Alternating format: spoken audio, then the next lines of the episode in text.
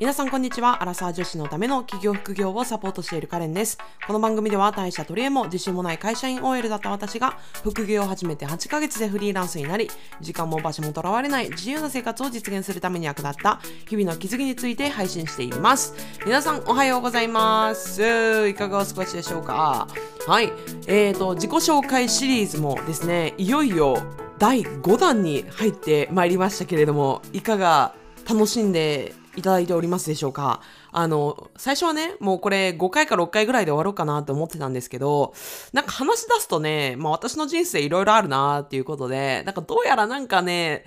7、8話ぐらいまで行きそうだな、みたいに風に思ってるんで、すいませんけれども、あの、興味のある方は引き続き聞いていただいて、でまあ興味ないわーってやつは、まあ飛ばしていただいて結構です。ただですね、あの前回私が本当にポンコツ OL だったっていうところまでお話ししたと思うんですけど、そこからが私毎年人生が変わる経験してるんですね。だからめっちゃ面白いんですよ。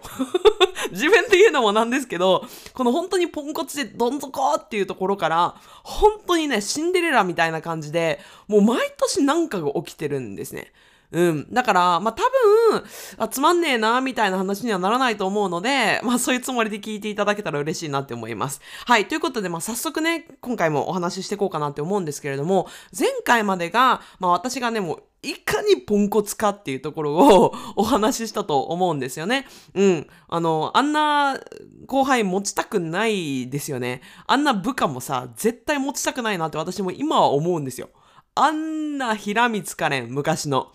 絶対嫌だ。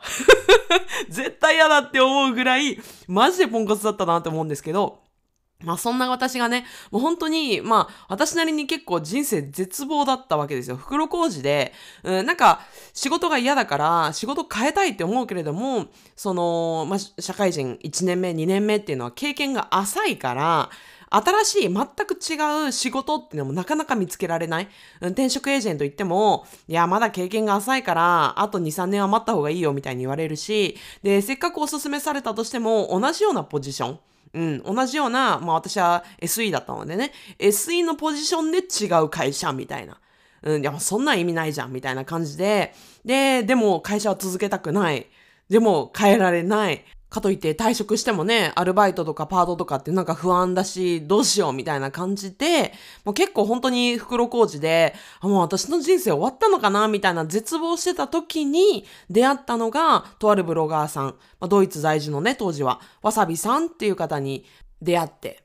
で、彼女のブログを読み漁って、で本当に価値観とか生き方とか、私にもフリーランスになれるかもしれないっていう夢を与えてくれたんですよね。まあ、それをきっかけに、まあ、私なりに副業っていうところに足を一歩踏み出したっていうところが前回まででした。で、そこからどうなったかっていう話なんですけれどもね。当時が確か2016年とかそのあたりだったと思うんですけど、当時ね、ほんとブログの全盛期だったんですよね。で、特にハテナブログっていうのがすごく人気で、で、私も例に漏れず、あの、ハテナブログをアカウント開設しまして、で、ブログを開始しました。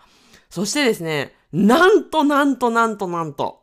うん、まあ、ブログ書くや否や、もうびっくりびっくり、アクセスが集中して、もう月賞100万があっという間になわけなくてですね。あんなわけないですよ。あんなわけなくって、もう全然ですよ、本当に。あの、土日返上してね、もう一記事ね、もう慣れないから、7時間とか8時間とかかかるわけですよ。で、それでやっと書き上げても全然満足いく記事も書き上げられないし、当然アクセスなんか伸びないし、読者数なんかも増えないし、みたいな感じで、まあ、かろうじてね、4とか5とか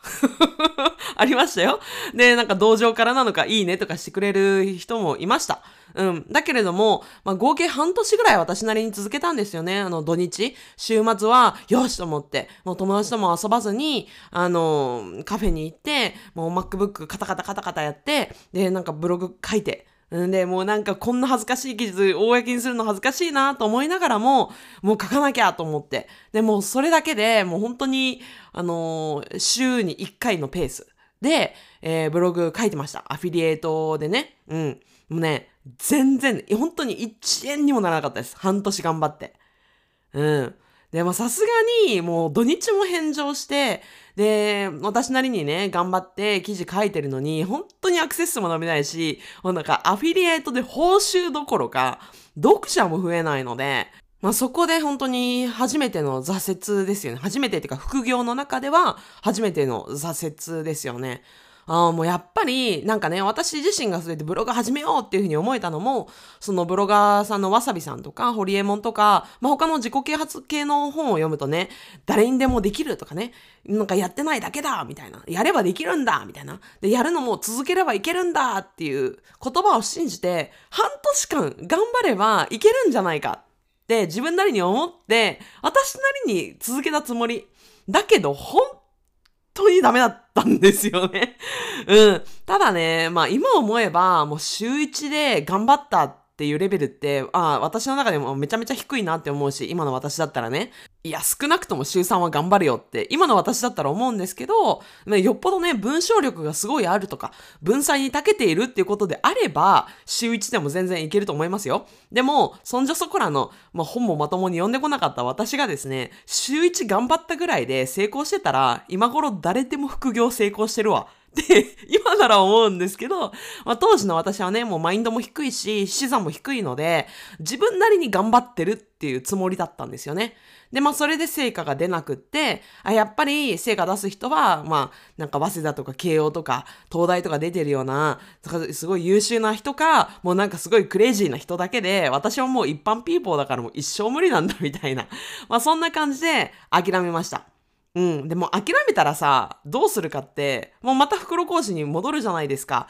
やっと見えたかもしれないって思った希望だったのに、この副業からのフリーランスっていう道がね。でもそれも絶望っていう風になった時に、いやでももう自分も会社員続けたくないしって思って、で、そこで、ああ、もう私って20代、30代こんな風におばちゃんになって終わってくのかなーって思ってた時に、ふと思い出したのが、ワーホリあるじゃんっていうことだったんですよね。うん。まあ、当時も私はまだ20代前半だったので、まあ、ワーホリ行こうって、もう、なんか、仕事とかいろいろ考えるんじゃなくて、ワーホリ行って1年間なんか行ってれば1年後どうにかなってるんじゃないかと。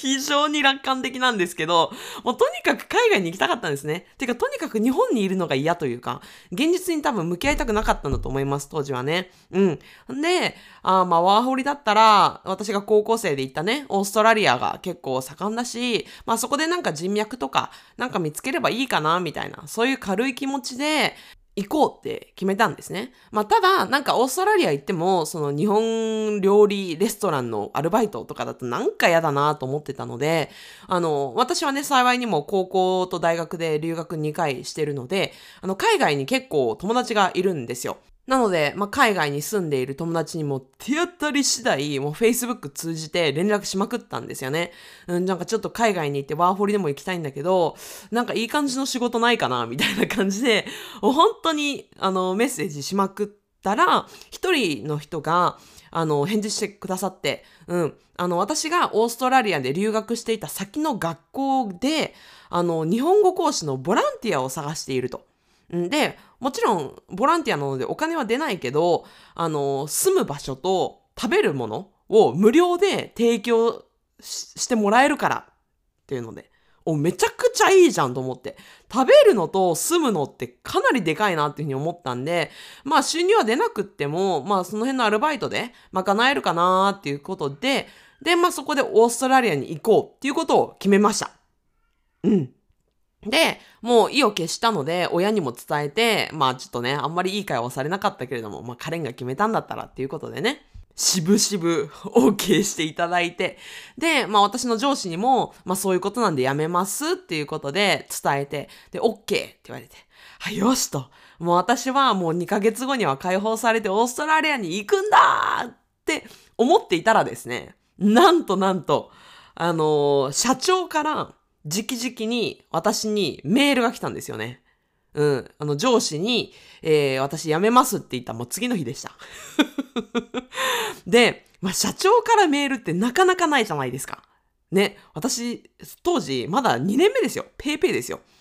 で、まあそんな状態からさ、社長からメールが来るっていうのは、まあ中小企業だからあり得ることですよね。こんな何千人もいるような大規模な会社でさ、社長からそんな paypay の2年目にメールが来るなんて相当しないと無理じゃないですか。うん。でもこれが良くも悪くも中小企業のいいところだなっていうふうに思いましたね。うん。まあ要するに引き止めだったんですよ。社長からの。うん。で、なんでこんなポンコツってね、言ってるカレンさんが、そんな社長からね、引き止めに合うのって思った方いらっしゃるかもしれないんですけど、あの、理由は、なぜかっていうと、私の英語力を社長が買ってくれてたからだったんですよね。で、その会社はたまたま、えっ、ー、と、もう2、3年後にはアメリカのに法人を作って海外進出したいって思ってる会社だったんですよ。うん。で、だけれども、そこで、その海外の経験がある人材とか、英語ができる人材っていうのが、やっぱり、そういう英語ができる人とかって結構大企業とかグローバル企業に行きがちなので、そういう地元の中小企業みたいなところに、英語ができる人ってなかなか行かないんですよ。で、実際、私の同僚とかも、パスポートすら持ったことがない、海外すら行ったことがないっていう人ばっかりで、で、私が、まあ、 TOEIC 当時ね、もう900点近くあったんですけど、うん。まあ、そんな TOEIC 900点あるやつがなんか来たみたいな感じで、なんか噂になってたっぽいんですよね。で、それで、まあ、社長にもね、いや、平光をいつかその海外進出の時になんか送ってやりたいみたいな思いがあったらしく。うん。でも、やっぱりその新卒1年目、2年目で海外に行くなんていうよりも、もうちょっと5年ぐらい日本で経験を積んでから行かせたいという思いがあったそうなんですが、まあ私はですね、そんなことも知らないじゃないですか。だから、なんか2年目の時に辞めるとか言い出すから、社長がびっくりして、まあ直接私にメールしてくれたっていうような経緯だったんですよね。うん。で、まあもしかしたらね、リスナーの方々も、え、カレンさん TOEIC 900点近くもあったの？みたいな。うん、って思ったかもしれないけれども、まあ、確かに、それを、だけを見るとすごいけれども、私は、それはそれでコンプレックスだったんですよね。あの、私は、あの、英語とフランス語はできるけど、それ以外は何にもできなかったんですよ。何の取り柄もないんですよ。うん、逆に言えば、もう英語とフランス語しかできない。それしか取り柄がないっていうのが逆にコンプレックスだったんですね。で、しかも留学に行ってるし、大学で専攻してたから、まあフランス語ができるとかなんて当たり前じゃんみたいな。まあそんな感じだったので、なんかすごい自分に自信があるっていうのも全然なかったです。うん。不思議ですよね。本当にないものねだりなんですよね、人間って。本当にそんな感じでした。だから自分に自信がなくって。で、まあ社長からね、どんなメールがあったかっていうと、まあ普通にシンプルに、あの、ちょっとご飯食べに行きませんかっていう一言だったんですよね。怖ーって思ったんですけど、あ、承知いたしましたと。いつにいたしましょうかみたいな感じでメールを返事して、で、まあ、その次の週ぐらいに、二人でご飯を食べに行くということになりました。その場所もですね、なんと、ザギンのシースーですよ。うん、要するに、銀座の寿司屋さんですね。回らないお寿司屋さんです。もう本当に一貫何千円だろうみたいな、そんなお店に連れて行かれてですね、うわー、社長本気やーって思いながら、あの、お店に入ったことを覚えてますね。うん。で、まあ私はね、当時もう本当に決意を固くしていたので、どんな提案があろうと私は辞めるって言うって決めてたんですよ。うん、だから、もう美味しい寿司をたくさん食べて、もう帰ってやろうぐらいに思ってたんですね。うん。で、まあ当時は私アメリカ進出のこと全く知らないので、もう絶対にやめてやるっていうふうに思ってたんですけれども、まあ社長から、うん、あの、アメリカ進出を考えていると。うん。で、まあ平光をアメリカに送るのは、まだまあ少なくとも3年後っていうふうに思っていたんだけれども、もしうん、本当に平光がそんなにすぐに海外に行きたいというのであれば、もう来年、来年にでも行ってこいっ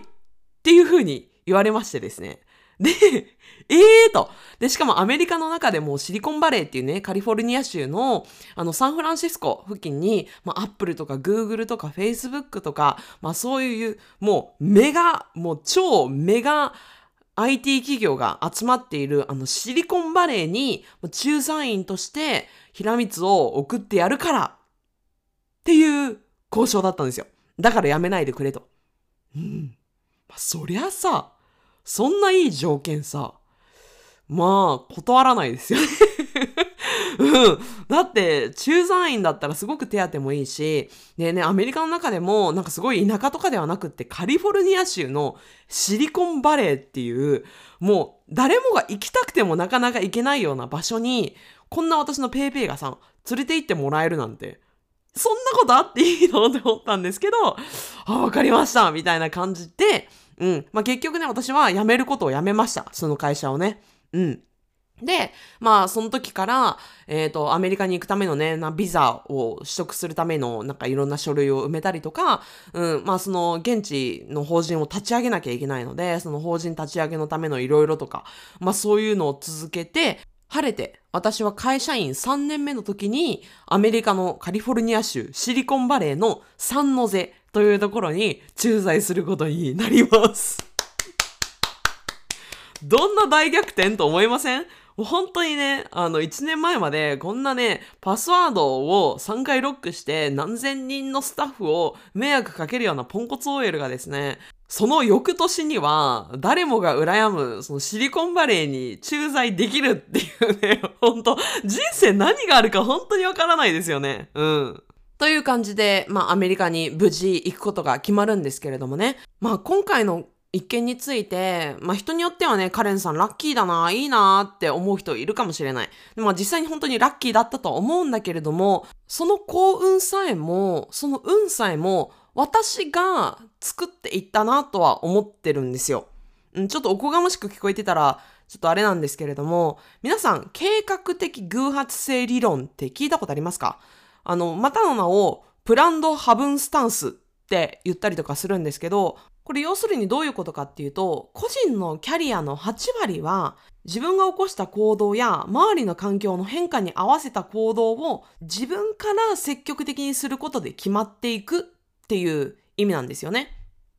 要するに今って本当にますます変化が激しくなっている時代じゃないですか。で、そんな時代に、いや、私は5年後こういうキャリアを選んで、で、10年後にはこういう風になっているんだっていうものに固執をしすぎると、どんどんどんどん時代とかね、環境とか周りが変わっているのに、チャンスを逃してしまいがちになるから、そこはフレキシブルに身を任せつつ、だけれども、それをね、ただただ何か起きないかなって待ってるんじゃなくって、自分からそういうね、偶発的なことが起きるように自分から行動していく、それをし続ける。っていうことが大事なんだよっていうのを言ってるのが、まあ、この計画的偶発性理論。っていう話なんですけど、まあ私はまさにそれだったなっていうふうに思うんですよね。私がね、あの仕事嫌だなーって思いながらも何も行動に移さなかったら、あの話はね、あんなタイミングで来ることは絶対になかったし、私が会社辞めようっていうふうに思って行動をしたのも、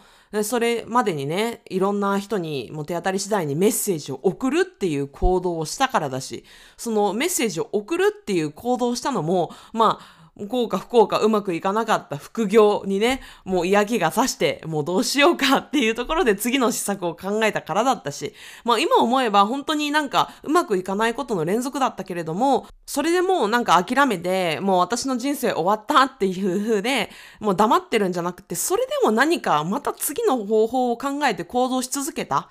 だからこそ起きたことなのかなっていう風にはすごく思います。うん。で、こういう時に、まあこうやってね、ポッドキャスト聞いていて、いや、あの人は運があるよねとか、あの人はラッキーだよねって言って終わってしまったら、もう本当にそれもそれまでなんですよ。うん。で、こうやって身近にカレンさんみたいな人がいるんだったら、私も何か行動を移せば、何か、例えば5年後とか、まあ、あるいは1年後とかにも、なんか人生が変わるきっかけが起きるかもしれない。って思って自分がね、今まで取ったことのない行動を起こすか否か、もう本当にこの積み上げなんですよね。うん。で、多分本当に二手に分かれると思います。私の今のポッドキャストを聞いて、あ、カレンさんはラッキーでいいなって言って、まあ、現状に不満があっても、そのままの現状を歩み続ける人と、あ、カレンさんみたいな人がいるんだったら、なんか私も違う行動を起こしてみようかなって言って、なんか今日からね、あるいは明日から何か一歩でも違う行動を踏み出すか。うん、本当にこの二手に分かれると思っていて。で、その後もその積み重ねだけでめっちゃ人生変わっていきます。これはほん、本当に思いますね。この積み重ねだし、チャンスって本当にもうそばにいつも転がってるんですよ。で、それを、いやいやいや、とか、ね、ちょっと鼻で笑って見過ごしてるのは、本当自分自身なんですよね。だからそのチャンスを逃さないで一つ一つ丁寧に拾って磨いていってほしいなって思います。はい。ということでですね、まあ、私がポンコツ OL で、まあ、会社辞めるっていう風に言ったらですね、まあ、なんとシーコンバレー行きが決まっちゃったっていうね、もうどんでん返しな、あの、お話だったんですけれども、もうそのシリコンバレー行ってからでもうですね、もう、もうね、私の人生観、仕事観がガラッと変わるもう本当にねシリコンバレーの生活最高だったんですけど、まあ、その話をね紹介していこうかなというふうに思っておりますまた次のエピソードドも楽しみにしていてください。それではまた次のエピソードでお会いしましょう。さよなら。